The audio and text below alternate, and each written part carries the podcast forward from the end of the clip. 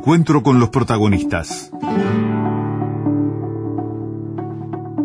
Hemos hablado más de una oportunidad aquí en este espacio acerca de, la siniestralidad vial, con distintos actores que, están involucrados, con el trabajo que se hace de una SEB, con lo que hacen las intendencias, en este caso en Montevideo también reforzando con, con la presencia del, doctor Gerardo Barrios, que está trabajando en la Intendencia de Montevideo, quien encabezó una UNACEF durante muchos años. Eh, a ver, los números de los informes anuales también nos van mostrando una evolución, una realidad, pero hay otra entrada del tema que es la que queremos darles ahora y es desde el punto de vista de la medicina directamente. Hay un trabajo que presentó la Academia Nacional de Medicina, El tránsito y la siniestralidad vial en Uruguay 2019, una realidad problemática, que es la senda por la que queremos incursionar ahora. Estamos recibiendo con muchísimo gusto al doctor Augusto Müller Gras, que es miembro de la Academia Nacional de Medicina. ¿Cómo está? Bienvenido, doctor. Muy bien, muchas gracias. Bueno, ¿y por qué sintieron la necesidad de salir ahora con, con este tema? ¿Qué están viendo? ¿Por qué están preocupados? Bueno, en realidad no es desde ahora. La academia viene trabajando en este tema mm. justamente en conjunto con otras organizaciones, como la UNACEF, que fue mencionada, desde el año 2013. Ahí se organizó una primera jornada multidisciplinaria respecto al tema.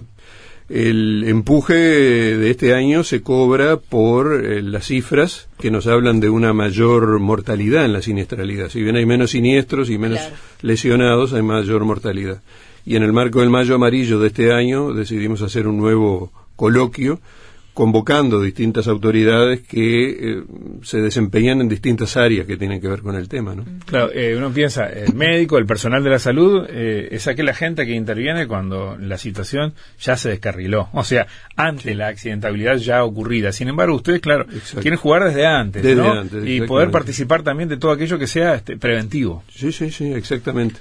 Por eso excedimos los límites de lo que tiene que ver con la medicina estrictamente y convocamos a personas entendidas en lo que es la respuesta inmediata pero vial, la Policía Nacional de Tránsito, eh, el Automóvil Club, representado por su presidente, la propia UNACEF y también el doctor Gerardo Barrios en su nueva investidura. ahí está. Hablan ustedes de una ética de la movilidad. A ver, ¿qué, ese fue un concepto introducido por el señor Jorge Tomás y el presidente del Automóvil Club, que nosotros asumimos de buen grado porque compartimos la idea. ¿Qué encierra ese concepto? Y encierra una conducta responsable, informada, de parte de todos los ciudadanos, no solo los conductores, sino también los peatones, ¿no? Fundamentalmente.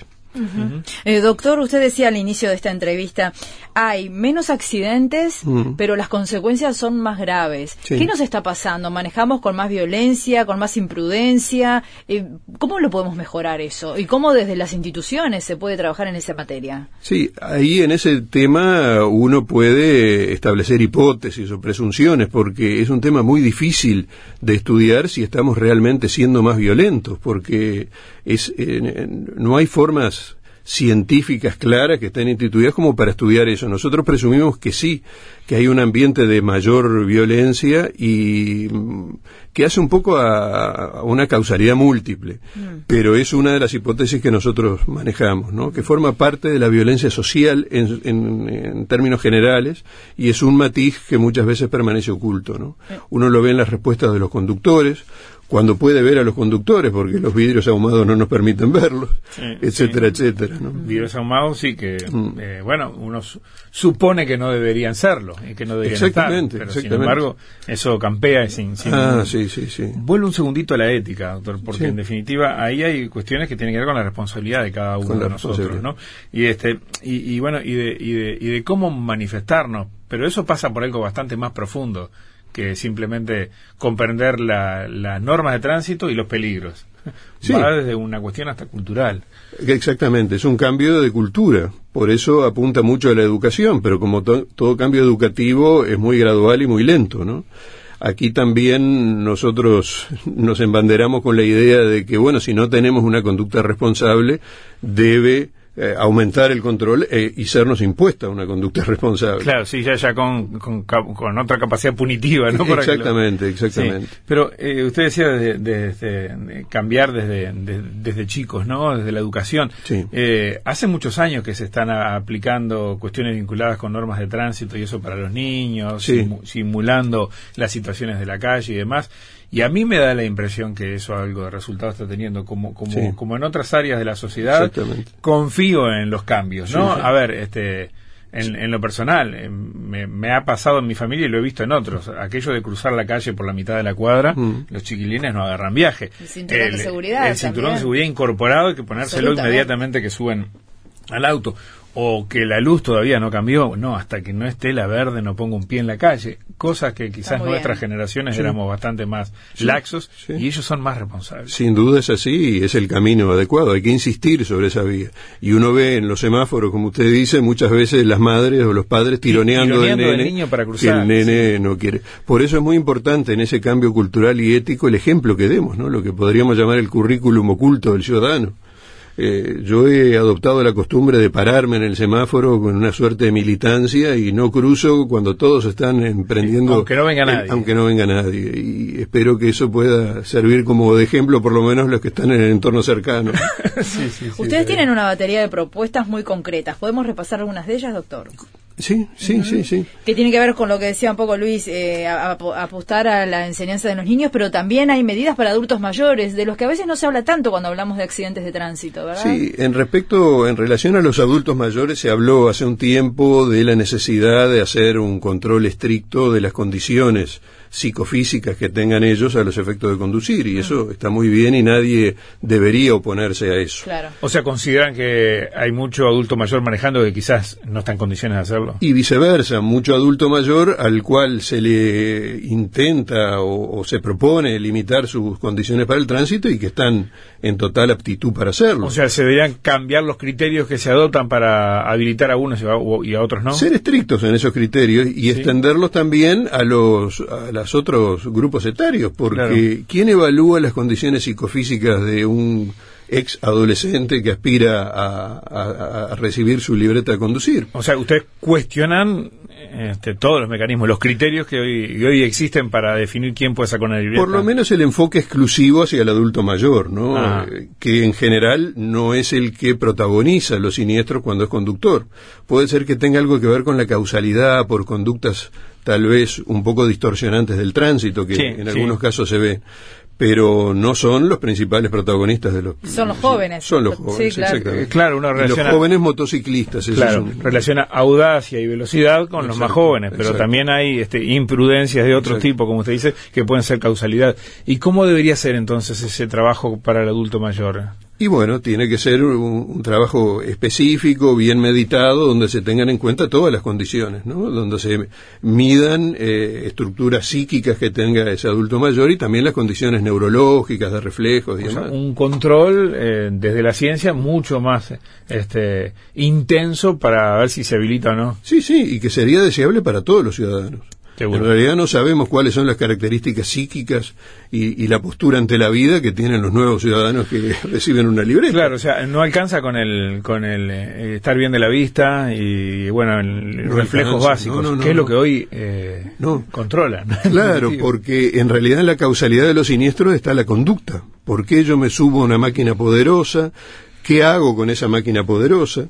Eh, recuerdo que hace tiempo me decía una persona fuera de este ámbito que en realidad un automóvil es un proyectil y nosotros no tenemos la conciencia de estar dentro de un proyectil. sí, puede ser un arma, indudablemente. Y ni que hablar que puede ser un arma. Entonces, todo apunta a, las conductas y a obtener conductas adecuadas de parte de todos los ciudadanos, tanto peatones, conductores. Pero ahí hay patologías, ni que hablar, hay este, otras cuestiones que, inciden en esa conducta, por eso hay que ser más estricto a la hora de controlar. hablar. Y cosas que no son patologías, sino que son condiciones, si se quiere, antropológicas. Nosotros tenemos colectivamente como uruguayos, somos transgresores, no nos gusta mucho la normativa.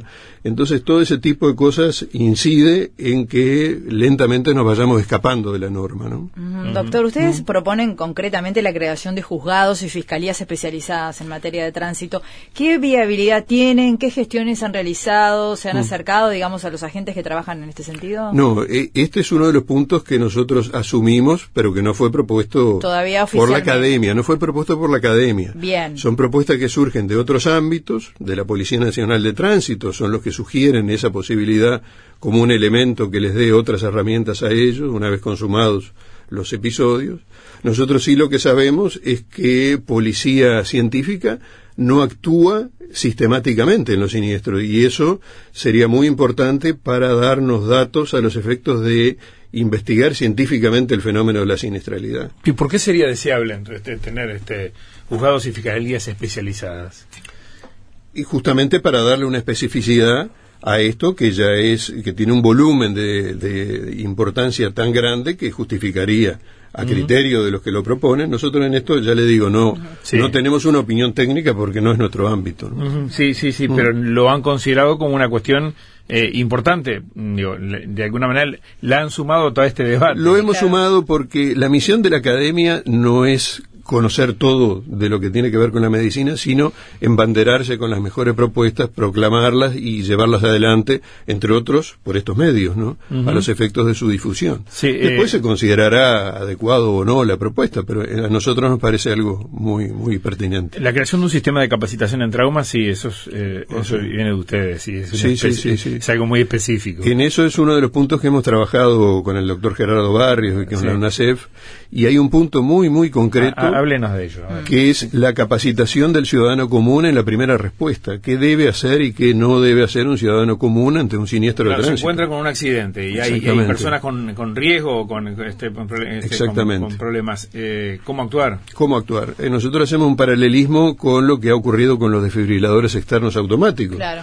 hay una reglamentación que obliga a determinada dotación de desfibriladores y capacitación y están ahí y se supone que la gente sabe usarlo. y, de hecho, las plantillas incluso de, lugares de trabajo y demás, un cierto porcentaje de personas que se capacitan para el uso. En, el, en los organismos de seguridad tiene que ser el 100%, en los organismos comunes, públicos, tiene que ser el 50%.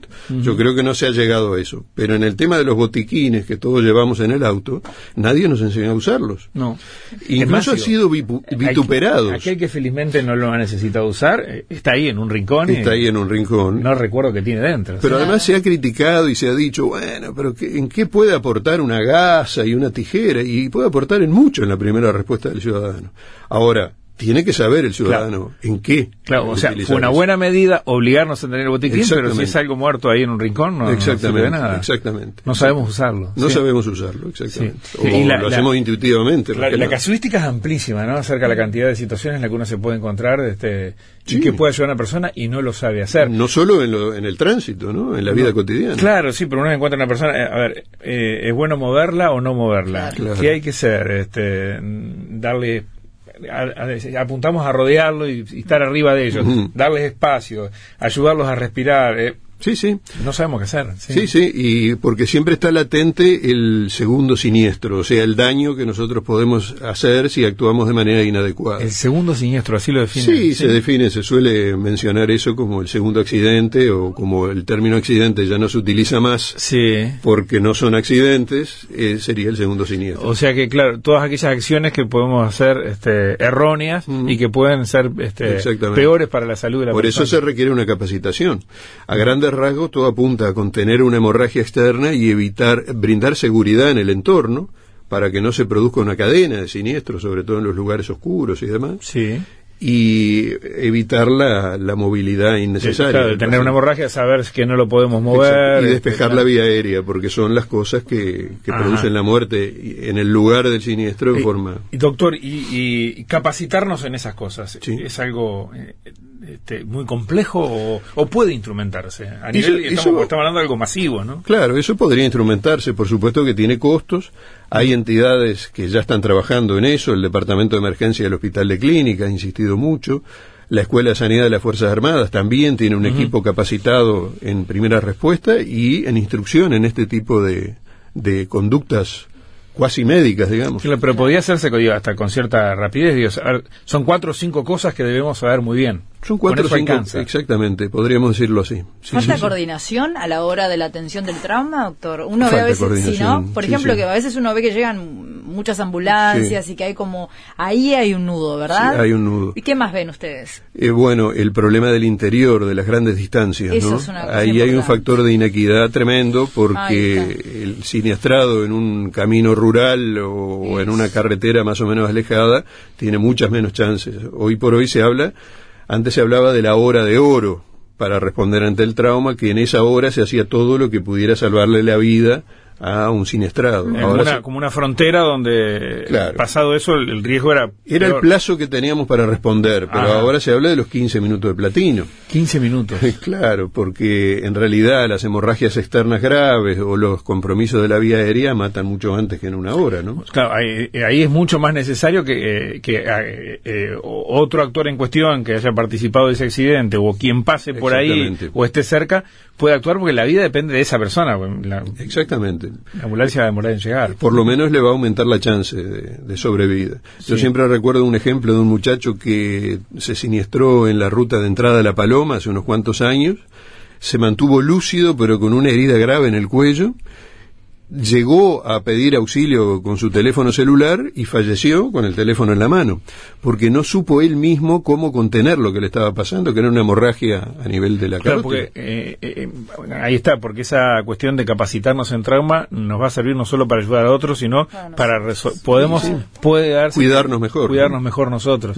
Claro, y vuelvo a esa cuestión de las cuatro o cinco cosas. Eh, no hablamos de técnicas demasiado sofisticadas, son cosas que podemos aprender cualquiera. Son cosas que se pueden aprender, sí, sí, sí, exactamente. De hecho, ya ha habido grupos que se han capacitado en eso y se ha hecho una evaluación y la respuesta es positiva. Eh, ¿Hay colectivos, hay comunidades este, bueno, en otros países o de referencia que, que, hayan avanzado en esto, que se puedan tomar como modelo? ¿Usted conoce? Mm, no conozco en cuanto a ciudadanos que se hayan organizado en ese sentido, pero podría ser una buena iniciativa y por supuesto que en la academia tendrían un, un sitio donde donde presentar ese tipo de inquietudes. ¿no? Ah, Estaba mm. pensando, doctor, que bueno, hablamos de lo que no sabemos nosotros, mm. pero ¿y en la Facultad de Medicina les enseñan a los doctores, a ustedes, a las doctoras, eh, qué hacer a la hora de tener un accidente? Pero digo, hablando no desde el punto de vista más profesional o profundo, sino en esto que estamos hablando nosotros. Si mañana vamos caminando o transitando en un vehículo y vemos un accidente, ¿qué hay que hacer?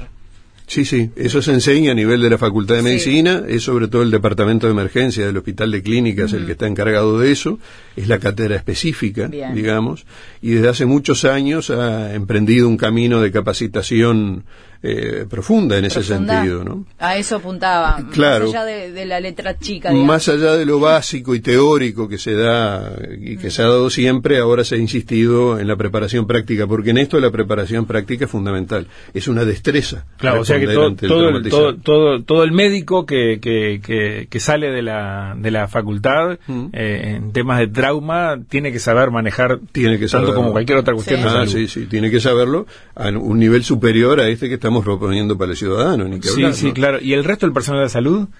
También. Involucrarlo en eso también. claro, sobre todo está capacitado en este tema los, los agentes de la salud que trabajan en las unidades móviles. Sí, todo el personal paramédico. Sí, sí porque ahí hay enfermero y chofer enfermero que están capacitados en esto, ¿no? Y ahí las empresas se, se preocupan del tema.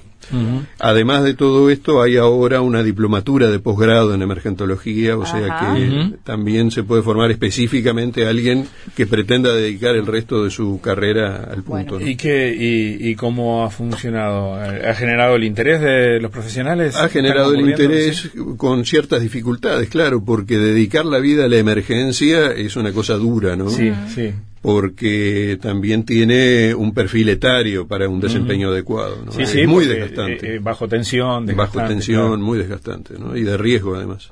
Hacemos la pausa, ¿no? Hacemos una pausa, ya seguimos. Bien. Puntos de vista. Un lugar de partida para analizar, comparar y examinar el día a día. Con Luis Custodio y Rosina Mallarini. Ahora, los fines de semana de 19 a 20 horas. Departamento 20 Interior. Interior. Interior. La sociedad, la cultura y la vida cotidiana del país que no miramos. Departamento 20 Interior. Interior. Interior. Los uruguayos allá, allá y acá. Conducción Alejandro Gabard. Producción Nelson Díaz.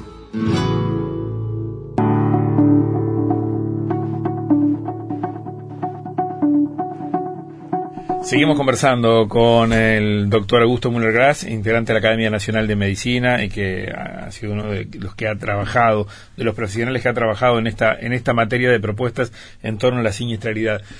A ver, doctor, eh, eh, velocidad, imprudencia, eh, no respeto, puede ser que seguramente parte de, de, las actitudes más complicadas que nos ponen en riesgo a nosotros y a otros día a día en la, en la calle, ¿no? Y después sí aparecen agentes externos que están involucrados con esto, que el alcohol, el psicofármacos, en fin, etcétera. Exacto. En, en, en, ese marco, este, la calle es una selva, decimos todos los días. Sí, exactamente. Este, bueno, y usted propone actuar antes, ¿no? O sea, mm. no tener que llegar a sacar el estetoscopio o una, una, una jeringa, sino tener que poder trabajar antes. Sí, sí, está inserto en lo que hablábamos de la nueva ética de la movilidad que se propone. O sea, que el ciudadano prescinda de asumir actitudes temerarias o de desconocimiento del otro, ¿no? Porque se desconoce a sí mismo al someterse a un riesgo y desconoce a quien lleva de acompañante y desconoce a todo el entorno.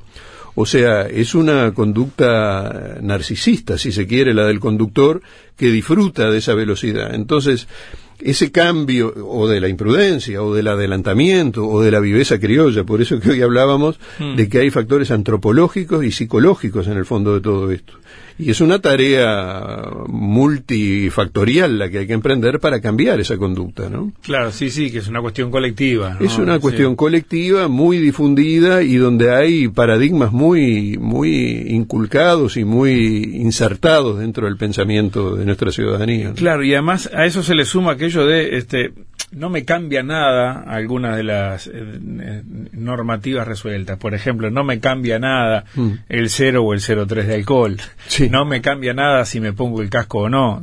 no me, poco me cambia si me pongo el cinturón o no porque voy a ir a 10 cuadras y despacito. O sea, tenemos aquello de que si somos escépticos ante las cosas que Sí, sí, sí, sí, somos escépticos.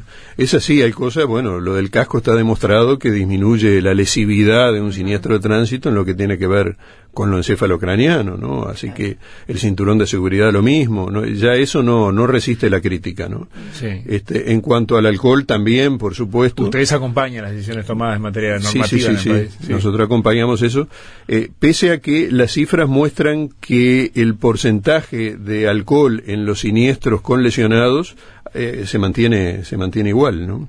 Y han aumentado las cifras de mortalidad.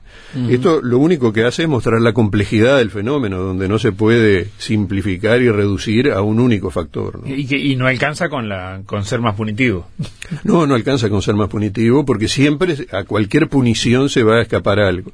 Sin embargo, uno nota que mm, en forma paralela con la punición sustituir o complementar al inspector de tránsito con los mecanismos tecnológicos, que ayer vimos, por ejemplo, las nuevas cámaras, que son muy buenas, elude o, nos priva de la labor docente que también tiene el, inspector de tránsito, ¿no? Pero vio que bajaron eh, una cantidad importante de las infracciones por la instalación de cámaras, eso también, eso habla de que somos hijos del rigor. sí, ni que hablar. en tanto las cámaras están en ese lugar, vamos a ver qué pasa ahora en la Rambla y Eduardo Acevedo. Sí porque como somos hijos del rigor y además hay cosas que son increíbles, ¿no? la tecnología actual le dice atención en las siguientes mil metros hay radares. Eh, yo en esto es personal no comparto esa política de publicitar los sitios de control. yo, yo adhiero a una a un control. De sitios andan por los grupos de WhatsApp, por todos lados. Ojo que acá tenés radar.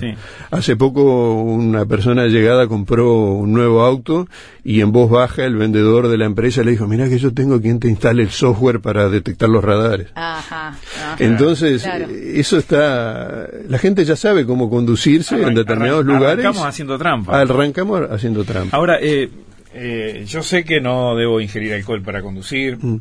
Sé que el cannabis también puede ser algo que sea detectado y que eh, sea pasible de una multa. bárbaro. Ahora, eh, yo me tomo un analgésico antes de salir y de conducir que pueda tener algún compuesto y, no conozco nada de medicina, perdóneme si estoy diciendo algún disparate, pero que me que me inhiba alguna alguna característica mía o a nivel muscular o de reacción, o sea, y eso nadie lo controla. No, no se controla. Eh, es más, es, altamente probable que el médico no me diga, ojo esto antes de conducir. También, exactamente. ¿Y qué hacemos con ese tema? Y bueno, la única manera de encararlo porque tener un método de control y de dosificación de todo, en todo momento y de todos los ciudadanos es imposible.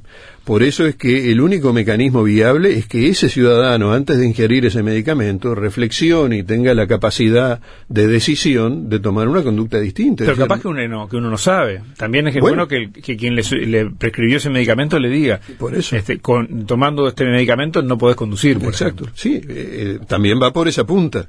O sea, es un proceso educativo complejo, global, tanto de las conductas del médico, que evidentemente somos falaces en ese sentido, como del ciudadano común. Ahora, permanentemente aparecen nuevos desafíos, ¿no? Para ustedes, para las autoridades competentes. Eh, estamos asistiendo a un panorama muy complicado con los motociclistas, que son los protagonistas número uno. Claro, ahora Y agreguemos monopatines, bipatines y todo Exactamente, eso iba. ¿Cómo se hace para estar al día permanentemente y además seguir adoptando las políticas necesarias en esta materia, ¿no? Los monopatines es una cosa reciente, pero nos, nos tienen como locos. Y ya hay cuatro empresas, creo que sí. Y, creo que siguen, siguen, siguen, Bueno, eh, ese es un tema de la forma de regulación. A mí, en lo personal, me pareció insólito que se mm. incorporara esa tecnología sin que hubiera estado reglamentada y regulada previamente. Eh, a mi criterio eso no debería haber ocurrido. el proyecto está en la Junta recién. Por eso. Eh, es muy complicado porque nosotros ya tenemos una estructura vial complicada para el tránsito común. ¿Qué sitio darle a, a, este tipo de vehículos, no? Es, es muy difícil, ¿no? Realmente la academia en ese sentido no, no puede emitir opinión porque es muy técnico en lo que tiene que ver con ingeniería de tránsito y demás, ¿no? Pero se están viendo accidentes ya, nuevos tipos de accidentes por esto? No que yo haya sabido, pero no creo que demoren mucho, porque si uno ve las conductas que adoptan estos, en general jóvenes que andan con los monopatines. Mire que he visto algún que otro veterano. Sí, hay, hay. Y rápido. no, pero además como no está claro todavía si se puede hacer por la acera, por la calzada, o todo es válido. Además, supongo que son relativamente económicos en su uso, no pagan ningún tipo de patente ni nada. Acá hay toda una problemática, ¿no? Este, no, y no, y no, requiere de ninguna certificación para conducirlo. Y no lo va a requerir tampoco. El proyecto está en la no Junta Departamental, no, lo, no prevé. es básico que. Sí prevé una edad mínima para conducirlo y nada más. Pero de vuelta, no alcanzas en lo que la edad. Usted lo decía. Claro, ¿qué va a hacer? Eh, qué, conducta tiene que adoptar esa persona cuando llega a una esquina, por ejemplo? ¿Tiene que cederle al que viene por la derecha? Uno, bueno. bueno, sí, claro. ¿Comportamiento de peatón o comportamiento de vehículo? ¿no? Eh, acá hay varios mensajes que entraron, ¿no? Me quedo con, uno de ellos que hace referencia también en cuanto a, comportamientos, a, la gente que, que anda de noche en oscuras vestido de ropa oscura. Ah, bueno, esto corre incluso para decir quienes están a veces arriba de birrodados también, que ni siquiera un ojo de gato tienen. y este y no, no toman en cuenta eso. La conducta como peatones también es un, La conducta como es un tema Somos crucial. Terribles peatones nosotros, terribles, terribles. Por eso se habla o hablamos en esa jornada de movilidad y no de tránsito y de vehículos, porque también los peatones a veces ni siquiera se dieron cuenta de lo que generaron como elemento de riesgo, porque también está ese otro elemento, los casi siniestros o las situaciones de alto riesgo que son muchísimas más que aquellas que terminan en un siniestro real. una persona que se distrae y cruza sin mirar eh, eh, puede generar una maniobra de, Exacto. que termina con la vida de otra persona. Exactamente. Sí, sí, totalmente. Eh, movilidad, movilidad también incluye infraestructuras. ¿Tienen algo para decir al respecto ustedes? Eh, no, más que adherir a todo lo que provenga de los organismos competentes y que sea para mejorar este asunto, ¿no? Uno como ciudadano puede constatar ciertas cosas que pueden no parecerle bien, pero uno no, no es técnico en ese sentido y la academia tampoco tiene formación técnica en ese sentido, ¿no? En cuanto a infraestructura, ¿no? Claro. ¿Y qué es esto de la conducción acompañada que ustedes proponen?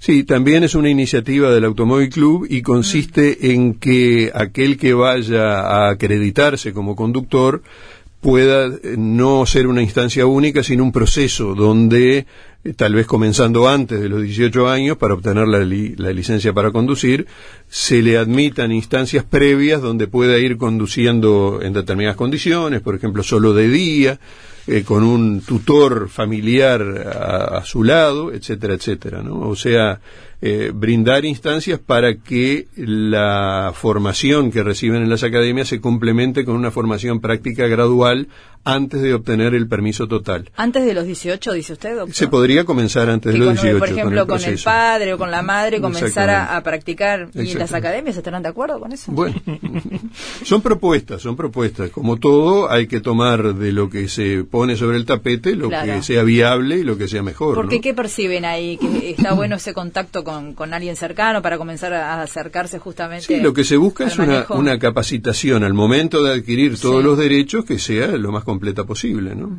la, ven limitada? ¿La educación de las academias ustedes? Eh, bueno, sobre eso no hemos mm. indagado. Uno puede tener cierta opinión personal. Yo he visto automóviles de academia cometiendo infracciones cuando están haciendo la instrucción, no por parte o, no corregidas por parte del instructor. Con esto, esto, no es una crítica hacia las academias, pero digamos todo admite una, una mejoría. Sí, sí, y todos somos responsables, ¿no? Eh, a ver, hablamos de más de 20.000 siniestros el año pasado, ¿no? Las cifras del informe de, de 2018 con 26.000 lesionados. Exacto. Y, si uno lleva esto a promedio diario, estamos hablando de más de 70 más de 70 por día. Todos los días, todos, los días del año y más de 500 muertos.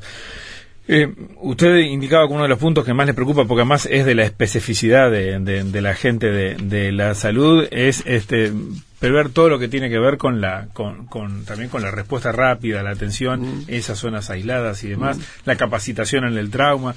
Eh, tenemos un sistema de, de atención, de respuesta rápida e incluso de atención preparada para el trauma en emergencias y demás, lo suficientemente distribuido con cobertura y capacidad para atender esto? ¿O tenemos también ahí déficit? Lo, lo que tenemos son muy buenos funcionarios en el área sanitaria, buen equipamiento de móviles, pero lo que no tenemos es un verdadero sistema, que es aquel que permita articular eficientemente todos los recursos en forma única. ¿Cómo, cómo sería eso? Mayor coordinación, pero... Mayor ah, coordinación y que el siniestrado sea tributario del elemento asistencial que necesita en el momento adecuado, no que se instauren sucesivos traslados administrativos por el solo hecho de que ese siniestrado pertenece a tal mutualista o a tal centro, entonces nosotros lo que hacemos es equilibrarlo solamente a los efectos de que tolere el traslado y sacárnoslo de encima lo antes posible.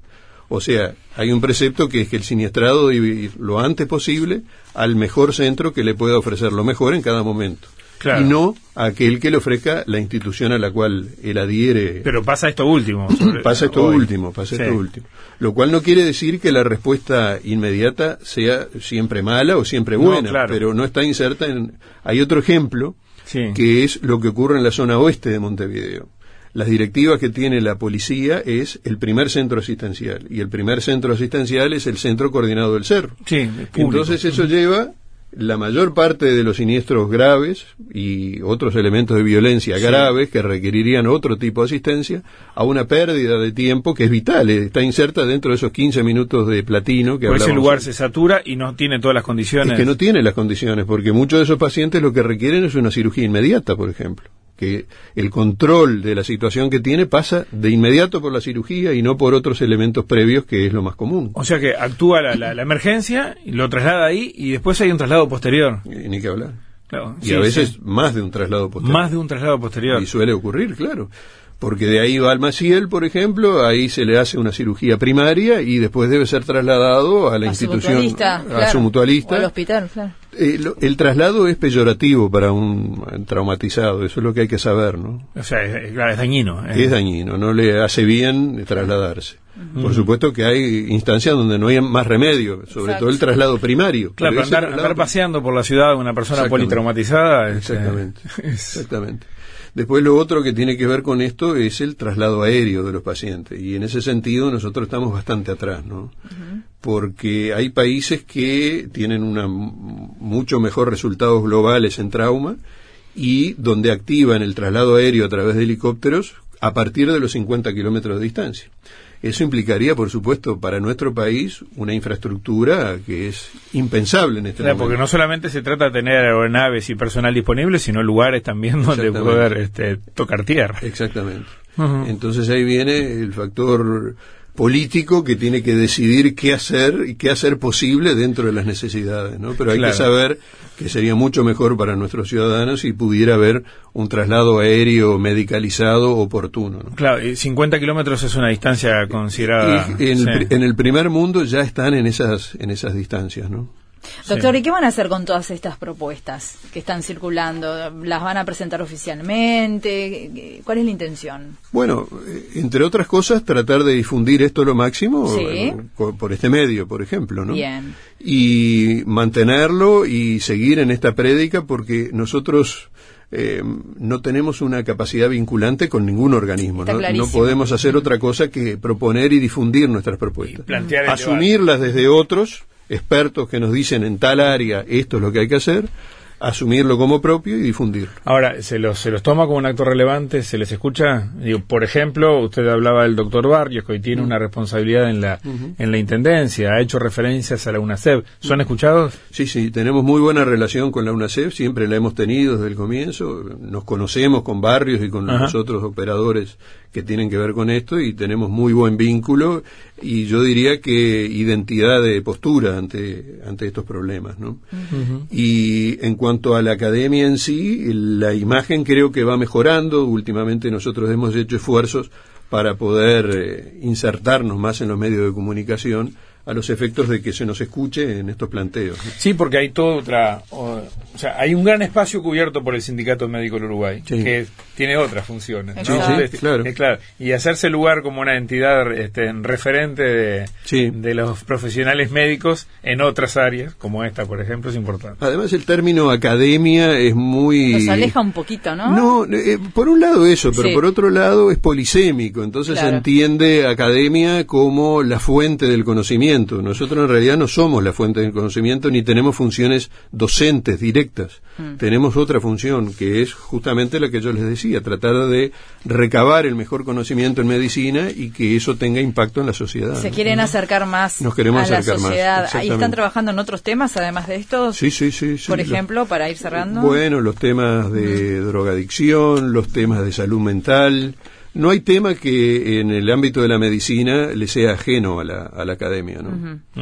Este, ayer, por ejemplo, en la sesión ordinaria fue tratado el tema del suicidio y posiblemente eso pueda motivar. ¿Y han seguido de cerca la reglamentación de la nueva ley de salud mental? La hemos seguido de cerca, hemos tenido instancias y, bueno, eso fue el año pasado, este año no hemos tenido. Sí, un tema que además eh, atraviesa otros temas, ¿no? Que puede ser este, que puede ser seguridad, ¿no? Una cantidad. Bien. Doctor Müller, eh, gracias y a las órdenes. Seguiremos conversando en esas otras áreas que ustedes tienen inquietudes. Cómo no, con mucho Hasta pronto.